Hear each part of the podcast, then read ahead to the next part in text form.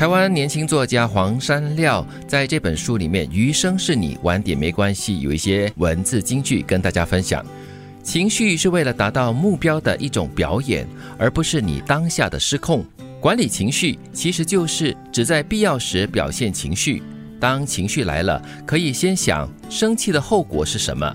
你可以生气，但先想清楚了再生气也不迟哦。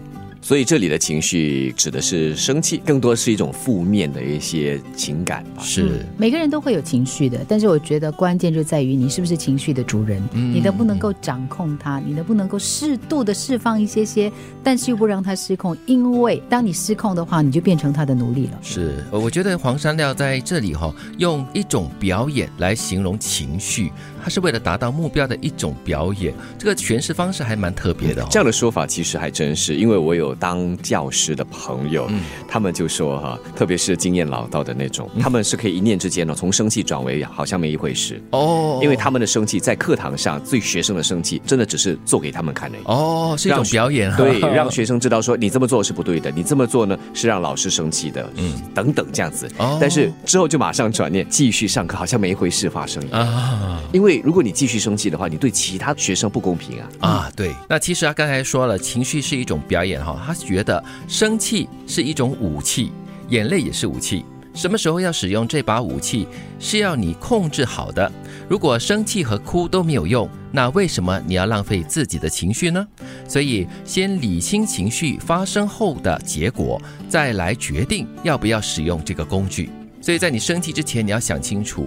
啊，你在生气过后可能会发生的结果是怎么样的？嗯，如果是坏的话呢，你就要压抑住你的气了，对不对？想办法释放出来了，但是不是针对那个人或那件事来释放了？不过我倒是在想啊，其实如果你可以常常先问你自己，这样有用吗？嗯，可以解决这个问题吗？不然的话，你耗费了更多的精力跟时间，结果你没有办法去处理你的事。嗯，就让我联想到不久前看到的一个视频，这个角度啊是从一个姿势的嫌犯的角度来。拍摄 那个执法人员，当时那个执法人员就对他提出了很多问题，那个嫌犯就有一些动作了，那个执法人员马上转，嗯，他的表情，而且是很严肃的对着对方说：“你不要碰我。”所以可以看得出他当时的那个表情，那个生气是一种很严厉的武器来警告对方，他已经越迟了。有些恶狠狠的句子说了不会让关系更好，那就选择不说吧。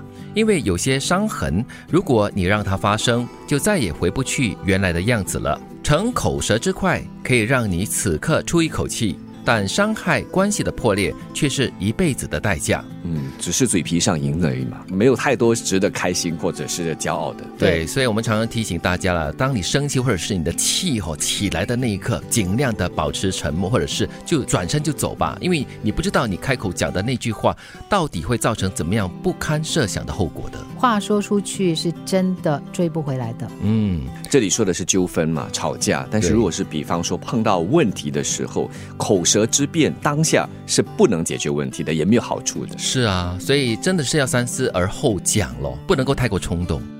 情绪是为了达到目标的一种表演，而不是你当下的失控。管理情绪其实就是只在必要时表现情绪。当情绪来了，可以先想生气的后果是什么。你可以生气，但先想清楚了再生气也不迟啊。生气是一种武器，眼泪也是。什么时候要使用这把武器，是你要控制好的。如果生气和哭都没有用，那为什么你要浪费自己的情绪呢？所以，先理清情绪发生后的结果，再来决定要不要使用这个工具。有些恶狠狠的句子说了不会让关系更好，那就选择不说吧。因为有些伤痕，如果你让它发生，就再也回不去原来的样子了。逞口舌之快，可以让你此刻出一口气。但伤害关系的破裂却是一辈子的代价。